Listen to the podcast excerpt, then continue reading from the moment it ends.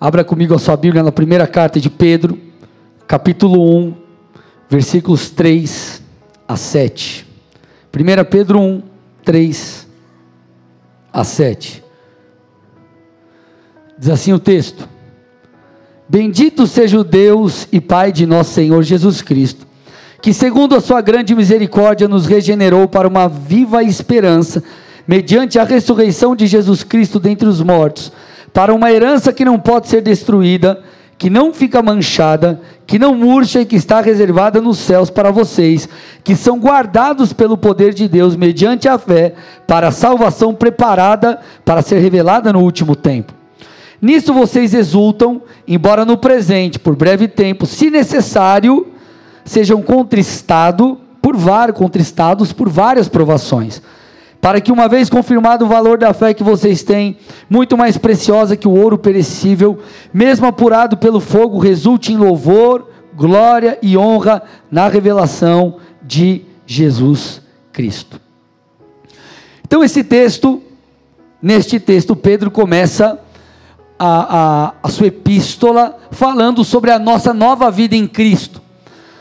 Então, o Espírito Santo nos regenerou, nós nascemos de novo nós temos acesso ao Pai, Cristo nos concedeu vida eterna. E, gente, vamos lá, esse é um motivo de grande alegria. A nossa esperança, ela está em saber que um dia nós estaremos com Jesus. Um dia o Senhor virá, arrebatará a sua igreja, um dia nós estaremos com Ele. E Pedro, ele nos encoraja com essa maravilhosa recompensa. Ei, se lembrem, entendam, vocês têm uma nova vida, vocês têm acesso ao Pai, enfim. Porém, a partir do versículo 6, nos versículos 6 e 7, ele traz uma ressalva. Ele diz: Essa esperança nos aguarda, mas enquanto isso estaremos sujeitos a provações. Ele deixa claro que, se necessário, passaremos por tentações, nós seremos provados. Olha lá o versículo 7 de novo. Inclusive aponta o motivo. Para que, olha o motivo da provação aí, irmão. Para que, uma vez confirmado o valor da fé que vocês têm, muito mais preciosa do que o ouro perecível, mesmo apurado pelo fogo, resulte em louvor, glória e honra na revelação de Jesus Cristo.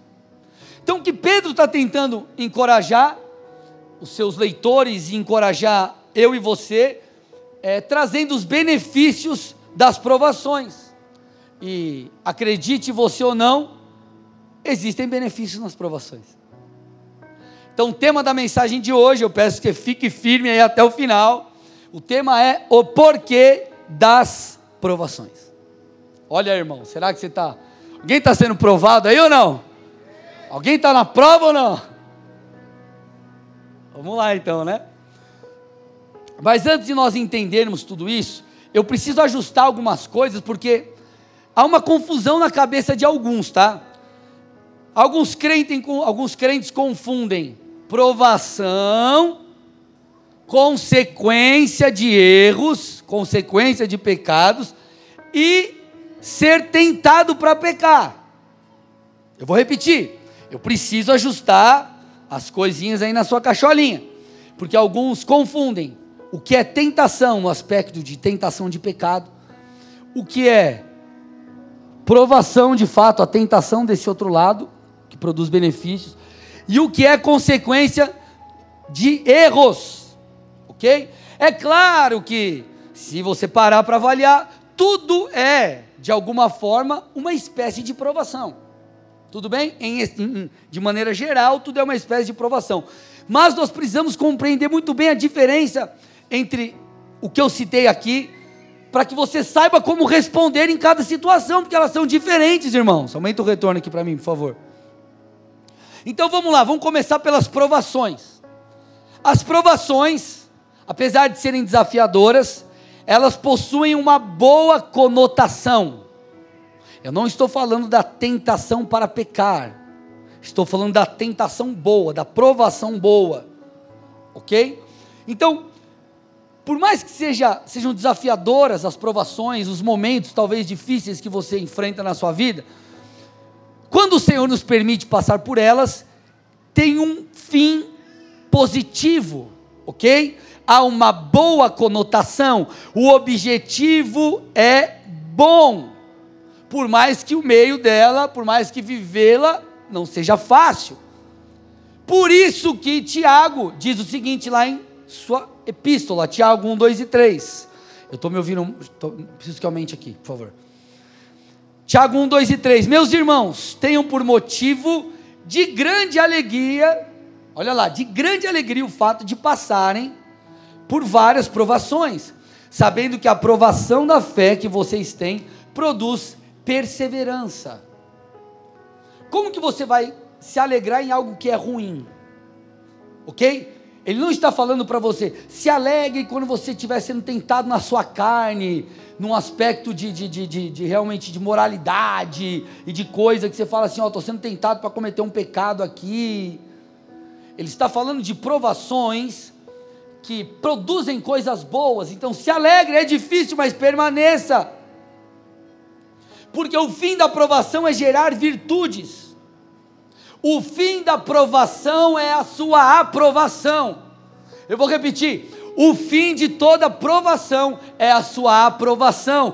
Deus está te preparando. Bola de neve Colombo. Deus está nos preparando. Deus está trabalhando em nós para que nós possamos ir para o próximo nível. Agora, não tem como você passar para o próximo nível sem ser aprovado, e não tem como você ser aprovado sem você ser provado.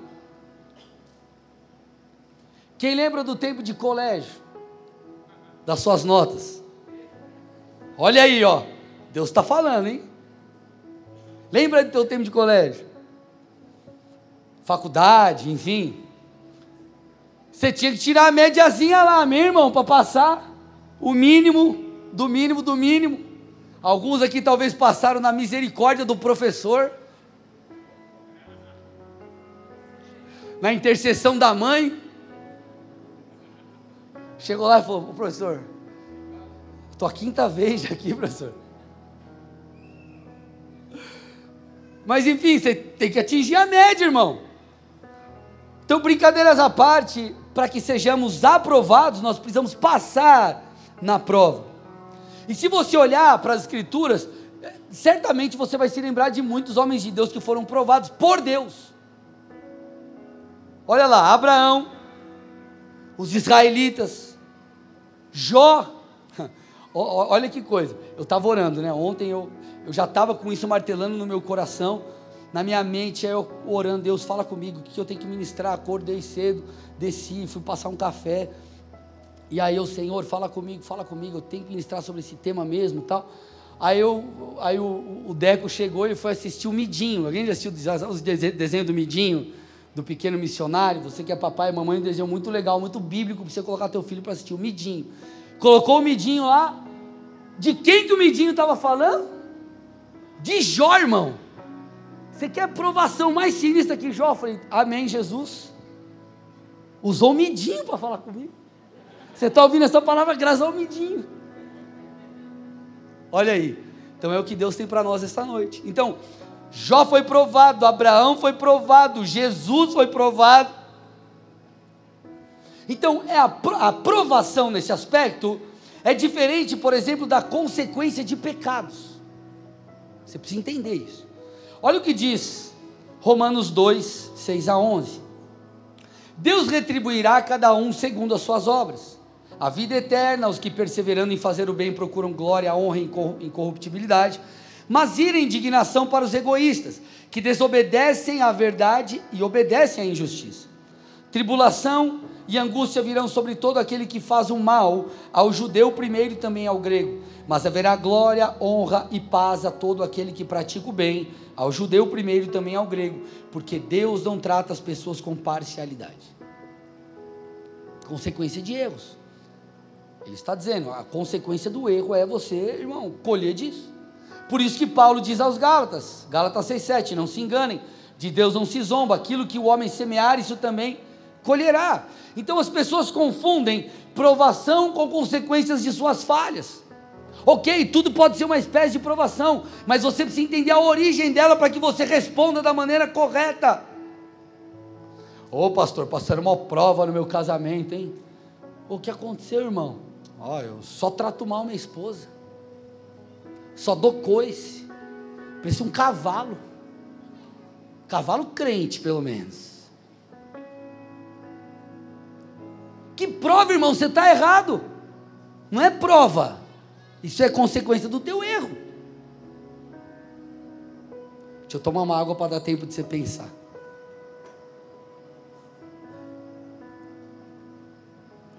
Ô pastor, tomou frio espiritualmente. O que, que, que você fez? Ah, no carnaval fui pro rolê. Caí na gandaia. Macetei o apocalipse.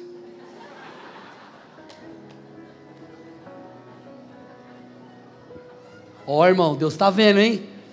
Deus está vendo, hein? Jesus está voltando. Se você não se ligar, o negócio fica ruim. Vocês gostam, né? O que, que eu estou tentando te dizer? Não queira dar uma de espiritual. Não queira dar uma de espiritual se o erro foi seu. Na aprovação você persevera, no pecado você pede perdão. Eu vou repetir. Na aprovação você persevera. Quando é erro teu, você precisa reconhecer que você errou. Enquanto na aprovação, o agente dela, quem está por detrás é o próprio Deus, produzindo virtudes em você. Olha lá, irmão. Do outro lado, o agente desse mega problema é você que plantou sementes más.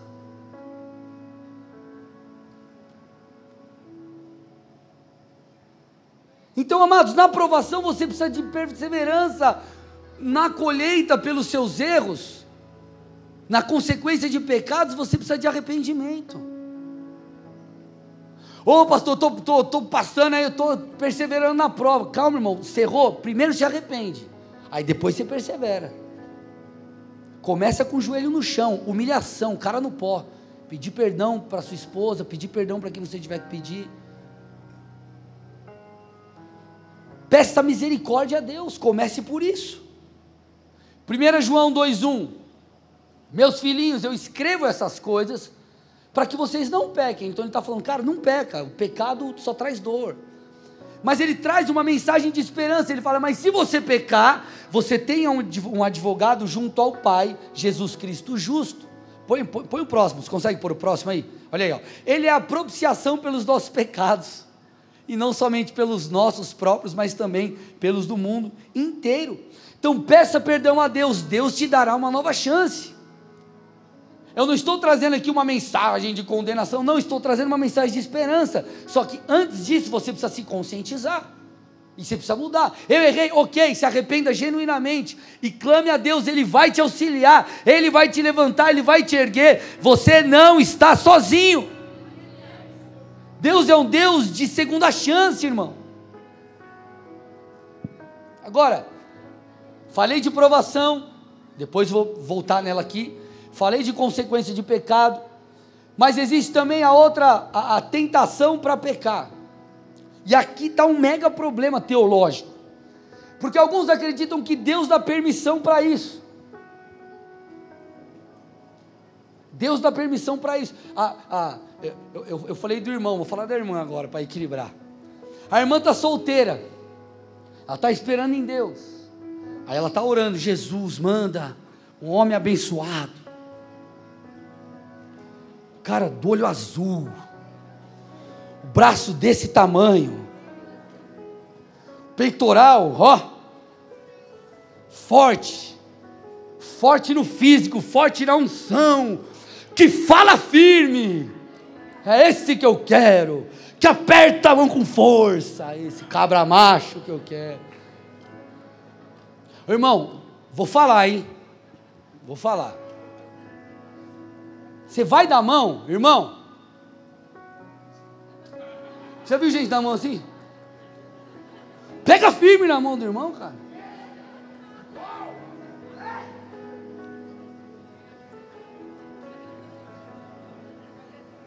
Vocês estão aqui ou não? A irmã quer é esse, que é um tipo Thor de Jeová, ela quer. É. Quero um cara desse. Aí ela orou, colocou, fez um desenho. Tem lá o mural de oração dela. Aí aparece um Thor. Mas o Thor do filme, do capeta. Tem pacto com as trevas. Aí ela fala assim: estou achando que Deus está permitindo. Estou achando que é de Deus isso aí. Ó, oh, tô, pela, pela reação, acho que Deus está falando com alguém aqui. Não, eu, eu acho que Deus está permitindo, acho que é de Deus, Deus está ouvindo minhas orações.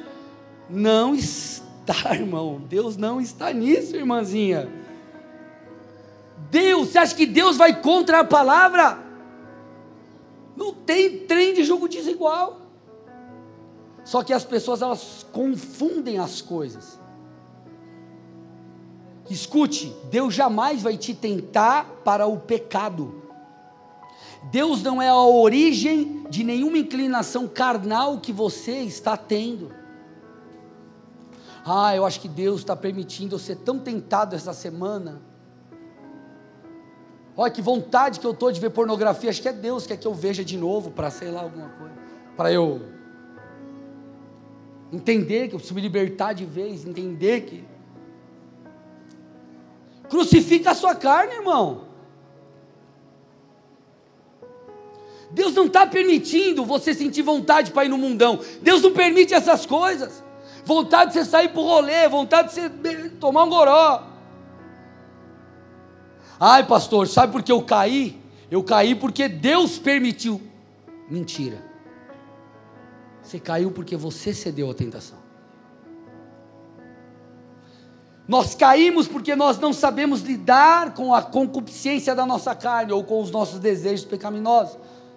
Me prova na Bíblia, pastor. Te provo. Tiago 1, 13 e 14. 13. Ninguém ao ser tentado diga: sou tentado por Deus. Porque Deus não pode ser tentado pelo mal e ele mesmo não tenta ninguém. Aí ele explica, versículo 14. Ao contrário, cada um é tentado pela sua própria cobiça, quando essa o atrai e seduz. Põe o 15, vamos lá. Então a cobiça, depois de haver concebido, dá luz ao pecado, e o pecado, uma vez consumado, gera morte. Como que Deus está te tentando se a consequência é a morte? Então vamos lá, gente. Uma coisa é a provação, outra coisa é essa tentação para pecar, e outra coisa é a consequência de erro. Ok, amados? Vocês estão comigo aqui ou não? Então, como que nós lidamos com essa tentação, com a carne? Se santificando, buscando a Deus, pedindo perdão, clamando por purificação espiritual, lendo a palavra, orando, jejuando, continuando esse processo progressivo de santidade. Agora, entendido essas distinções, eu quero focar aqui na questão da aprovação. É o nosso foco. Então, a primeira coisa que você precisa entender sobre a aprovação é que Deus não vai permitir você ser provado em uma medida que você não pode suportar. Essa é uma notícia boa, tem que dar um glória a Deus. Deus não vai permitir você ser provado além daquilo que você pode suportar. Eu não estou falando de provação, tentação de pecado, irmão. Eu só trouxe, esquece isso aqui, já falamos.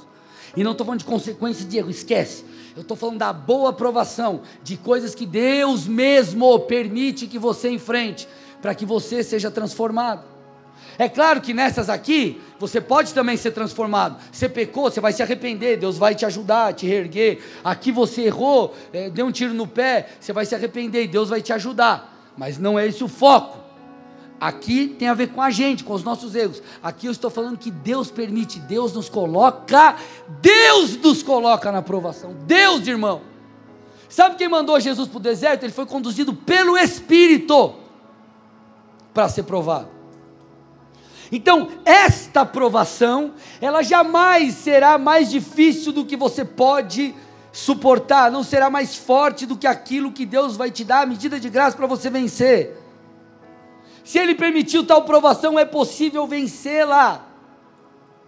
1 Coríntios 10, 13: Não sobreveio a vocês nenhuma tentação que não fosse humana, mas Deus é fiel e não permitirá que vocês sejam tentados, sejam provados, além do que vocês podem suportar. Pelo contrário, juntamente com a tentação, proverá livramento para que vocês possam suportar. Então, esse texto você pode lê-lo dividido em duas partes. A parte A ele diz: é, que ele está mostrando, olha lá, não sobreveio a vocês nenhuma tentação que não fosse humana. Então ele está dizendo que a tentação ela não é sobrenatural. Escute o que eu estou dizendo, isso aqui vai mudar a tua vida. Talvez você está achando que essa provação, ela é sobrenatural, ela é impossível. Meu Deus, acho que o inferno fez um negócio lá e juntou o capeta, o pai do capeta, o primo do capeta, tribo do capeta. Todo mundo se virou contra mim. Você acha que é sobrenatural? Escute. O Senhor está deixando claro: não sobreveia a vocês nenhuma tentação que não seja humana. Essa forma que às vezes parece meio difícil, né? Se ler tentação que não fosse humana. É, no grego, ela quer dizer, quer dizer o seguinte: esta tentação, ela é humana ou seja, ela não é de outro mundo, ou seja, ela não é difícil demais, ou seja, Deus vai te ajudar a vencer, Deus está contigo. Por isso que a continuação afirma isso. Eu vou prover, o texto está dizendo, põe para mim de novo lá, o livramento. Põe de novo o texto de Coríntios ali. Junto com a provação, Deus provê o livramento. Escute, põe para mim de novo aí, consegue? Isso, olha lá. Deus proverá o livramento. A palavra grega para livramento, equibasis, ela significa caminho para fora, saída. Deus está falando, eu vou prover a saída. Filho, eu tenho a rota de saída dessa provação. Só deixa eu fazer na sua vida aquilo que eu quero, porque o caminho já vai estar tá lá. Estará diante de você, eu vou prover o livramento, eu proverei a rota, eu proverei a saída, só permaneça. Então você não está sozinho. Momento de provação é momento de intimidade com Deus. Normalmente nós associamos o deserto a coisa ruim, mas foi no deserto que Moisés teve um encontro com a sarça. Foi no deserto que Jesus venceu o diabo. Eita, aleluia. Jesus se retirava para orar em lugares desertos. Deserto é lugar de intimidade com Deus, deserto é lugar de você receber, ter experiências, receber o favor de Deus. Deserto é lugar de fortalecimento e não lugar de você sucumbir. Eu libero uma palavra sobre ti nessa noite. O Senhor está te fortalecendo, o Senhor está te erguendo. Clame, se arrependa, se posicione. Ele é contigo. Aplauda Jesus, aleluia.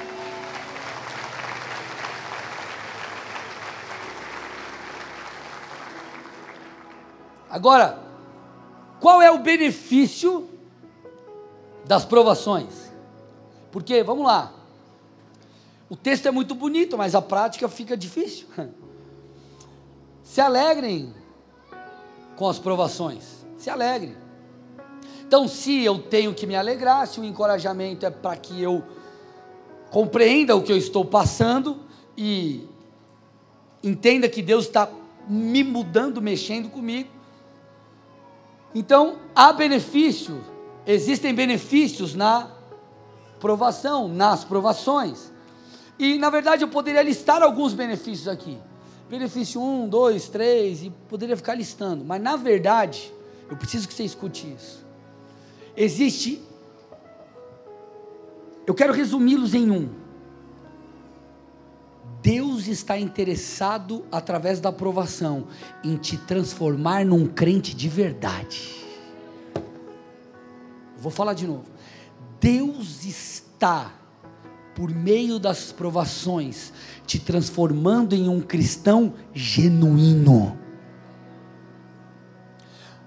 As provações, elas cooperam para que a nossa fé cresça. As provações é, é, cooperam para que nós possamos é, é, ter virtudes acrescentadas em nós. A provação coopera para que a gente aprenda lições preciosas, para que nós tenhamos experiências com Deus. Eu poderia listar vários benefícios, mas em suma, todos esses benefícios apontam para uma única coisa: para que você se torne um crente real, para que você não seja um, alguém religioso não é alguém só que sabe que Jesus veio, morreu, não, mas para que você viva a prática do Evangelho, transformar eu e você em crentes de verdade, porque tudo diz respeito, tudo se resume em nos tornarmos parecidos com Jesus. É bonito nós citarmos o que Paulo fala aos irmãos de Corinto. Ah, é, eu caminho por fé e não caminho por vista. Deus vai forçar a barra com você para você viver isso, irmão. Às vezes Ele vai fazer isso. O crente de verdade é aquele que precisa desenvolver a sua fé. A fé é crescente. Como que você desenvolve a sua fé? Lendo a Bíblia, tendo intimidade com Deus, tudo isso. Mas também fazendo uso dela superando os momentos difíceis, vivendo, experimentando Deus em meio aos desafios, e Deus vai te colocar em situações assim para que você cresça em fé. Deus vai matricular, irmão.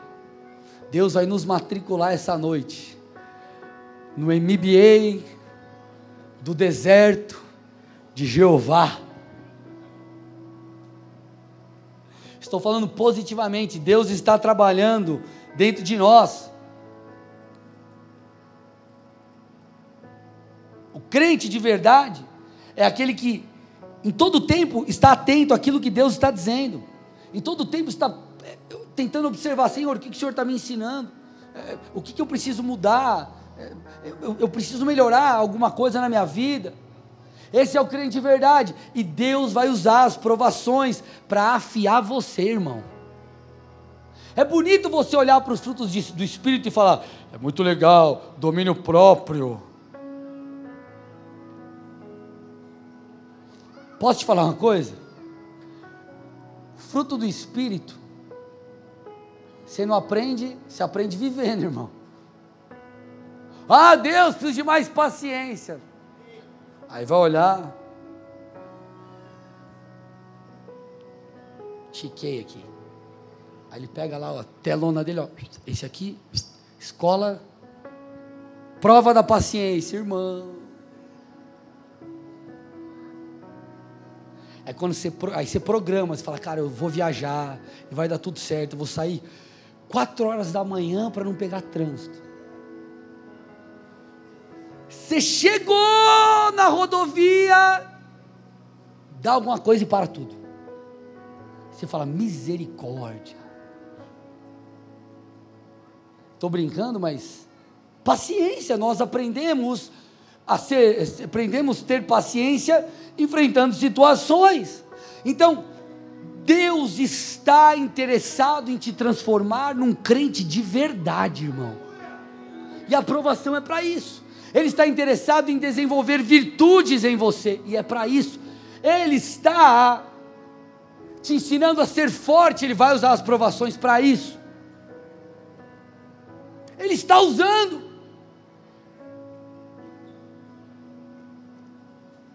Sempre foi tudo bem na minha vida, o ministério tudo bem, daqui a pouco você entra em crise. Aí você acha que você tem que dar uma bica em tudo e abandonar tudo. Não, às vezes Deus está te ensinando alguma coisa. Como eu já passei algumas vezes, eu entendo o que Deus faz comigo quando isso acontece. Tem vezes que eu começo, eu, eu, eu começo a entrar em umas crises assim dentro de mim.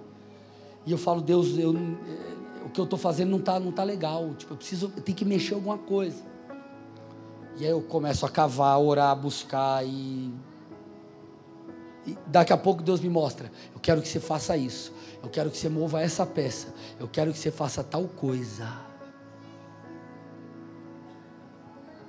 Ele não quer às vezes que você faz assim, ó. Ele quer que você, ó.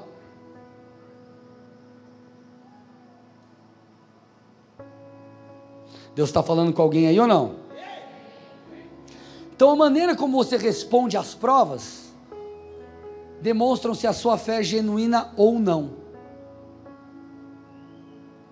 A maneira como você responde às provas demonstra, numa escala de 0 a 10, que tipo de cristianismo você tem vivido. E é duro de ouvir isso. Quando eu li essa frase, eu eu falei: Me ajuda, Jesus. Porque escute, na parábola do semeador, um dos solos que recebem a semente é o solo rochoso. Mateus 13, 5 e 6 fala sobre isso. A outra parte caiu no solo rochoso, onde a terra era pouca e logo nasceu, visto não ser profunda a terra. Saindo, porém, o sol a queimou e, porque não tinha raiz, secou-se. Então, o texto está mostrando aqui que, em virtude das camadas rochosas, Jesus está contando uma historinha, tá? As camadas rochosas ali na terra, a, a semente ela não consegue desenvolver, ela não consegue se desenvolver, ela não consegue achar espaço para crescer. Então, obviamente, não consegue os nutrientes, não consegue tudo e vem, seca e acaba com ela. Então Jesus está explicando essa historinha. O povo entendia dessas coisas. E aí ele explica o paralelo espiritual. Versículo 20 e 21. Versículos 20 e 21 de Mateus 13. O que foi semeado em solo rochoso é o que ouve a palavra e logo recebe com alegria, mas ele não tem raiz em si mesmo. Sendo de pouca duração. Quando, presta atenção agora, quando chega a angústia ou a perseguição, quando chega a aprovação, olha lá, logo se escandaliza. Quando nós não sucumbimos às provas e abandonamos o barco, o que eu vou te falar dói, mas é verdade.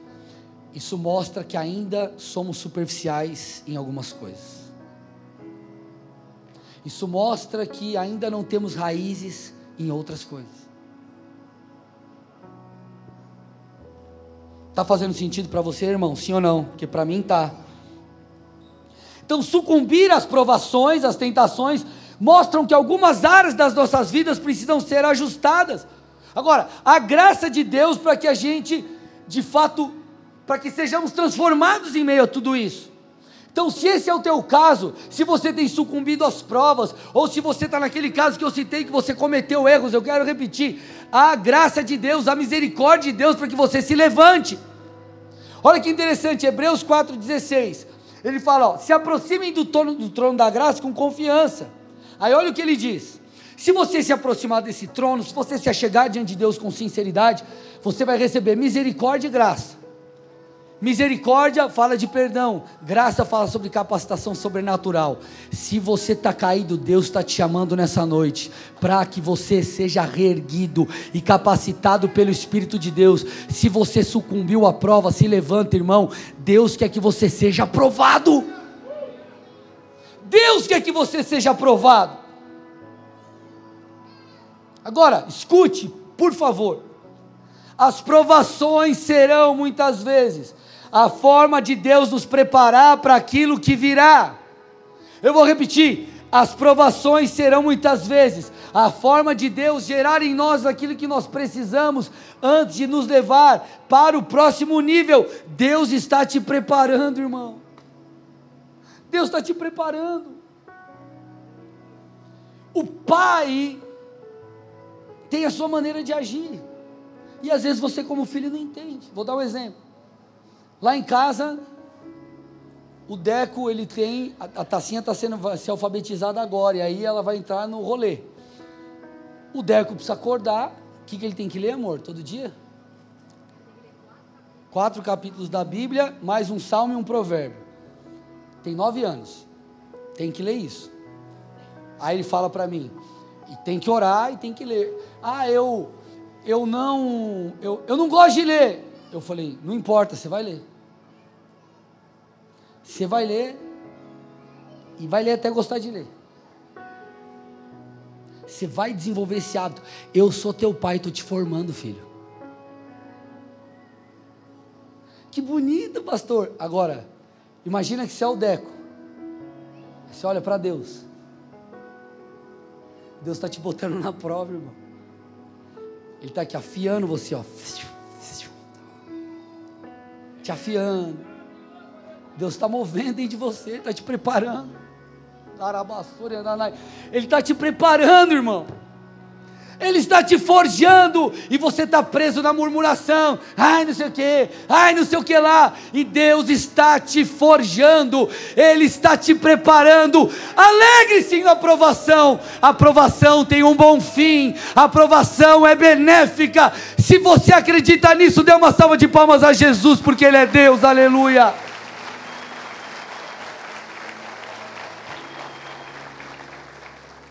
Enquanto Abraão era provado para entregar o seu filho no altar, Deus estava formando nele, irmão, o pai da fé.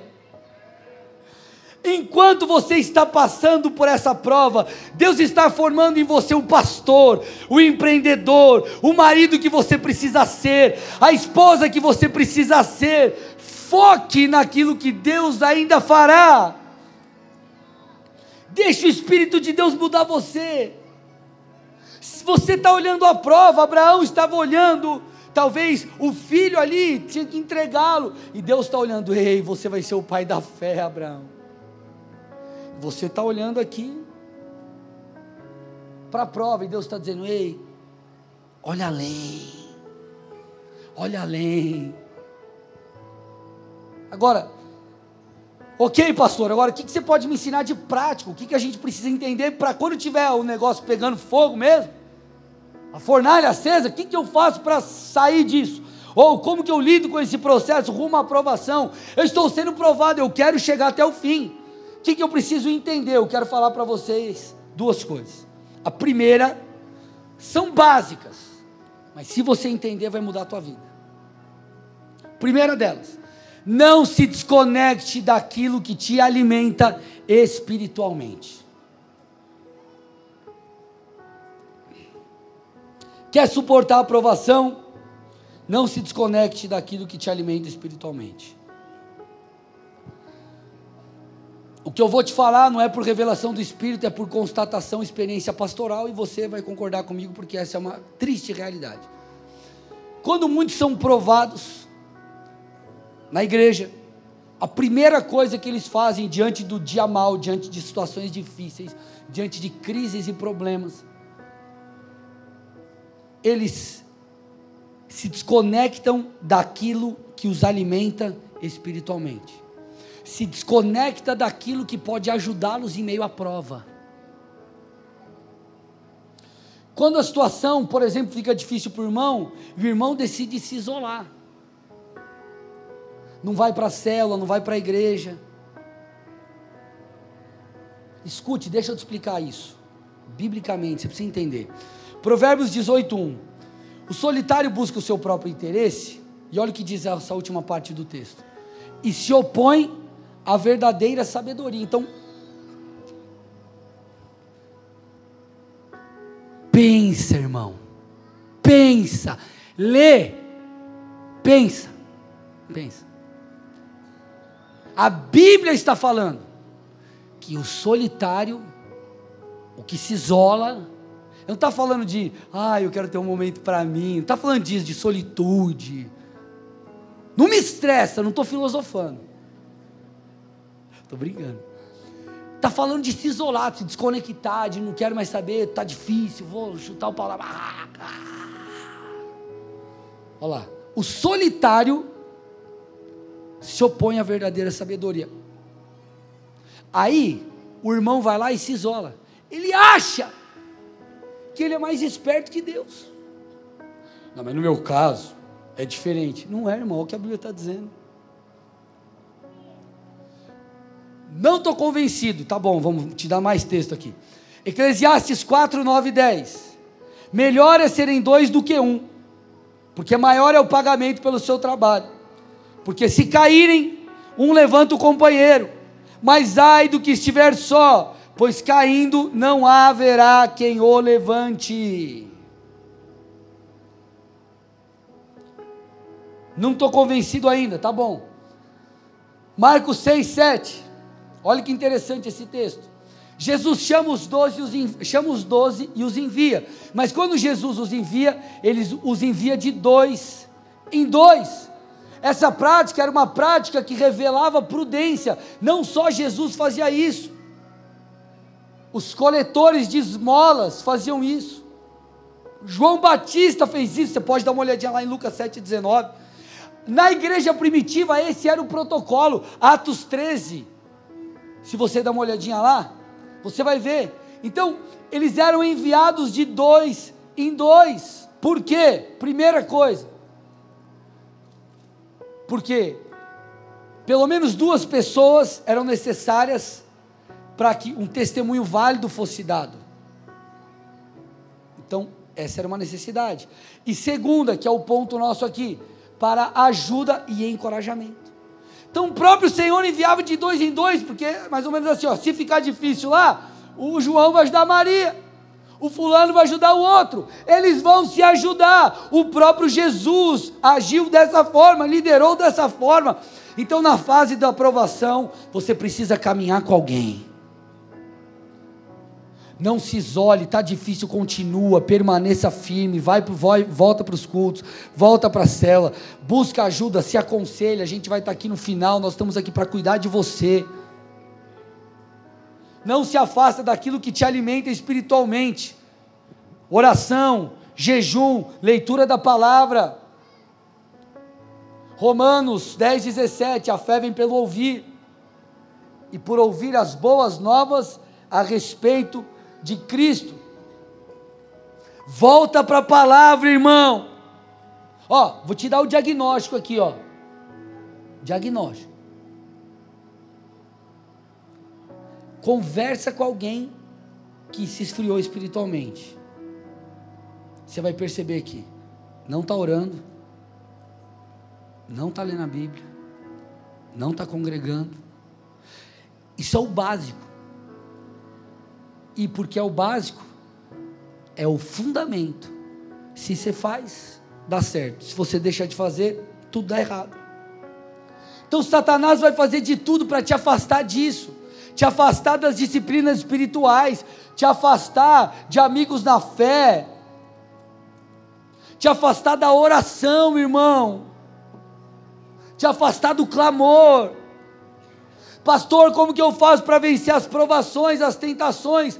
Jesus deu a receita e você não se ligou. Eu e você não, se, não nos ligamos muitas vezes. Mateus 6,13, oração do Pai Nosso. Olha o que ele ensina. Ele fala assim: estou te dando um modelo de oração. E não nos deixes cair em tentação, mas livra-nos do mal. Você não precisa responder.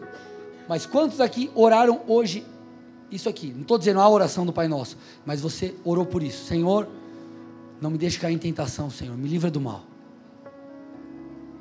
Está aí, ó. Você já leu 300 milhões de vezes. Está aqui, ó. Você tem orado por isso? São as disciplinas espirituais, irmãos, que vão nos manter firmes. Pastor, eu ah, parei, volta, Deus está te chamando de volta. Agora, uma segunda coisa importante, além de manter-se conectado com aquilo que te alimenta, escute, estou caminhando para o final. Não dê ouvido às mentiras de Satanás. Em momentos de provação, a nossa identidade é atacada de maneira, irmão, ah, com muita força. Satanás vai fazer de tudo para fazer você sucumbir nessa fase, porque essa é uma fase que de certa forma você está vulnerável.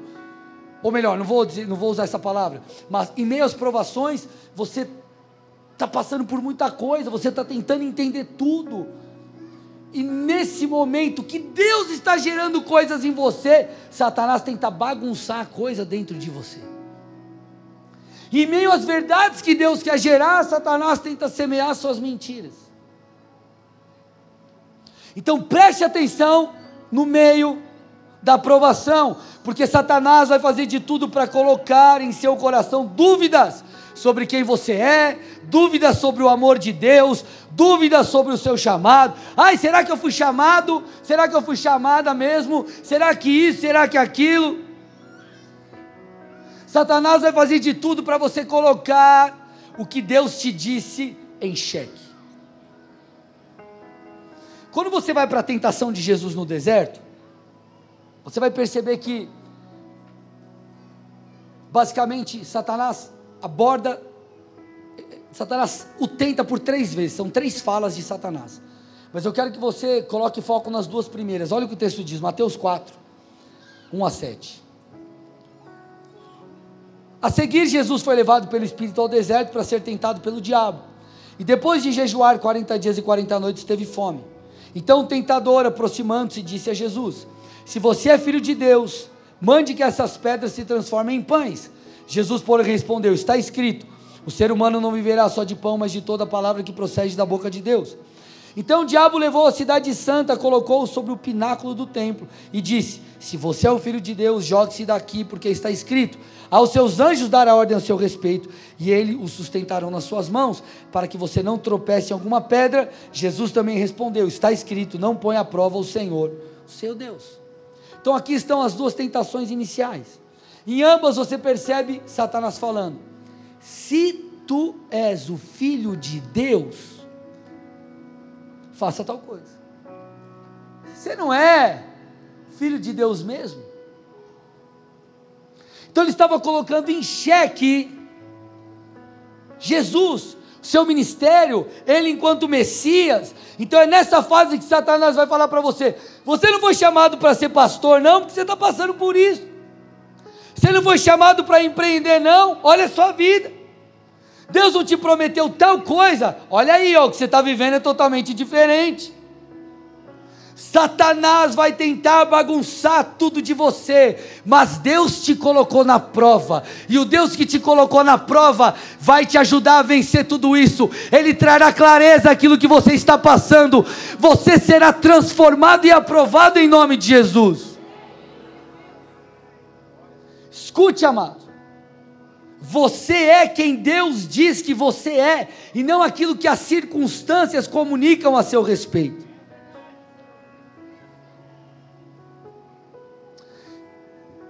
Quando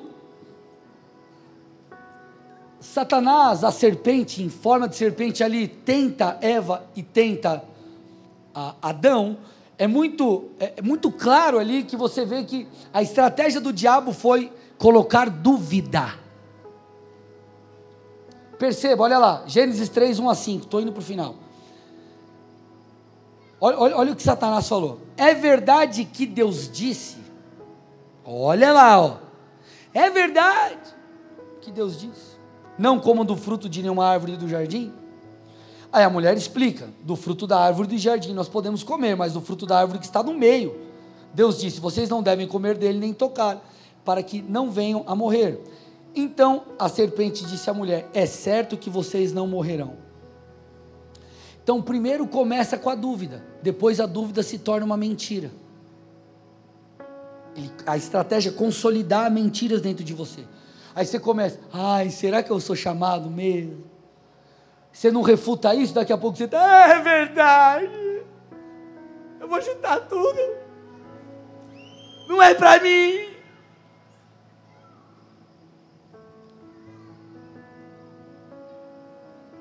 Qual foi o resultado? Versículo 6.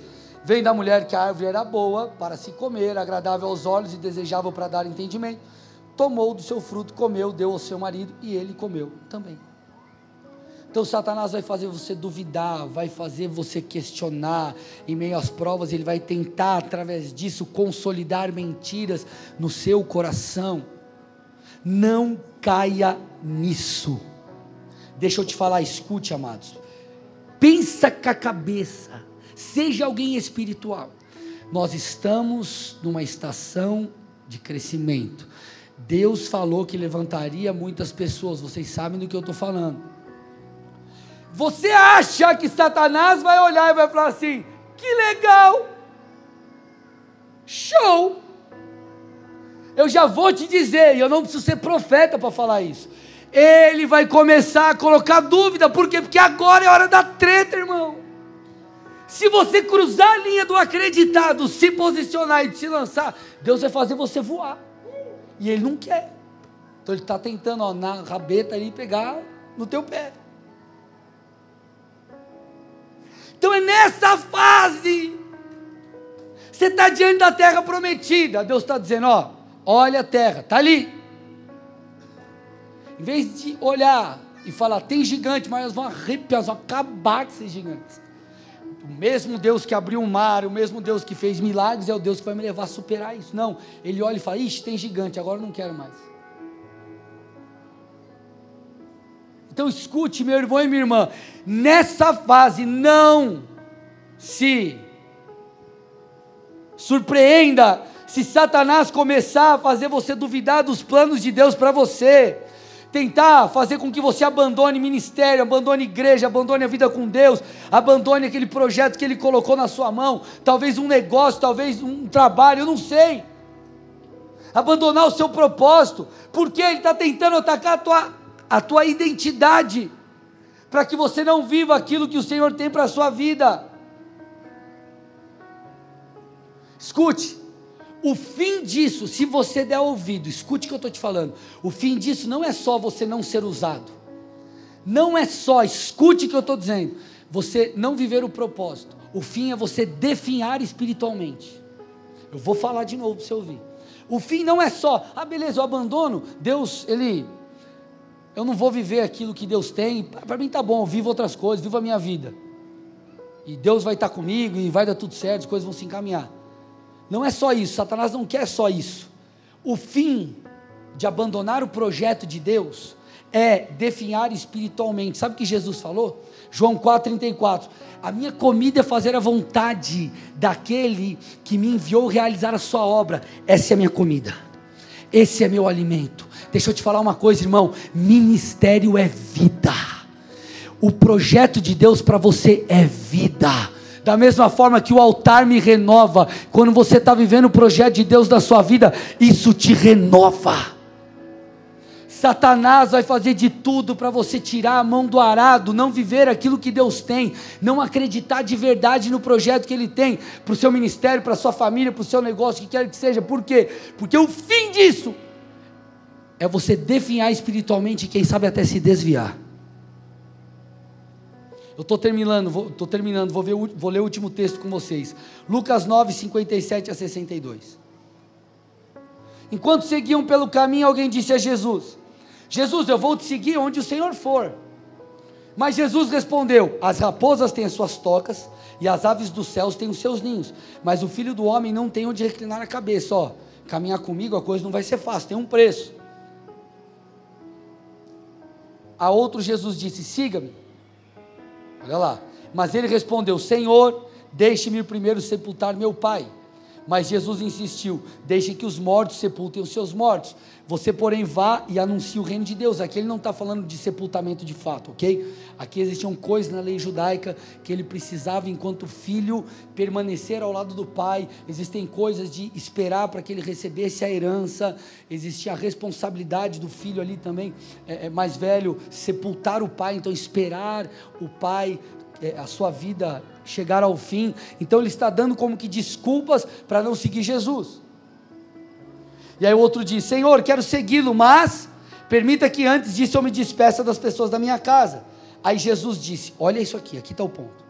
Ninguém que põe a mão no arado e olha para trás é apto para o reino de Deus. Jesus está falando de uma forma figurada, de uma forma que eles entendiam. Então, imagine, ele estava com o arado, segurando o arado. O arado tem como fim preparar a terra, arar a terra para a semente. Então, o cara que está arando, ele tem que ser muito focado. Não dá para ele ficar fazendo zigue-zague, coisa torta. Ele tem que focar. Pera aí, eu tenho que arar aqui, depois eu vou arar ali, depois eu vou arar ali, para que todo o campo esteja arado. Então ele está aqui, ó, segurando. Eu estou focado. Eu estou no projeto, eu estou no propósito. Eu estou na direção. Eu estou no caminho que Deus disse para eu permanecer. Eu estou aqui, ó, Tá difícil, estou segurando o arado, a terra tá difícil, tem pedra no meio do caminho, mas eu estou arando, eu estou firme, eu estou perseverando, eu estou na prova, eu estou passando, vou chegar no fim, vai dar tudo certo. O cara que com a mão no arado olha para trás, ele começa a fazer assim, ó. Ele ele erra a rota, se perde no caminho, vai por um lugar que Deus não o mandou ir. Então Jesus está chamando você nessa noite para permanecer focado naquilo que ele já te falou. Pastor, está difícil. Pastor, eu não consigo é, é, lidar com tudo isso. A graça de Deus sobre você. Fique com a palavra que Deus te deu. Ele está trabalhando no seu interior enquanto você passa pela prova e entende tudo que Deus está fazendo. Rejeite as mentiras de Satanás. Você sabe o que Satanás está semeando no seu coração. E Deus está te chamando nessa noite. Ele está te dizendo: Eu te chamei, eu te formei, eu te levantei. Não há, irmão, escute. Não há caminho de volta. Você é de Jesus. Então, essa é uma noite de fortalecimento, é uma noite de encorajamento. Deus está nos forjando, você está no meio do caminho e eu libero uma palavra sobre você. Você irá até o fim, você irá até o fim, você verá Deus fazendo em sua vida tudo aquilo que Ele tem para fazer em nome de Jesus, se você acredita. Dê uma salva de palmas ao Senhor, aleluia, louvor, vem aqui.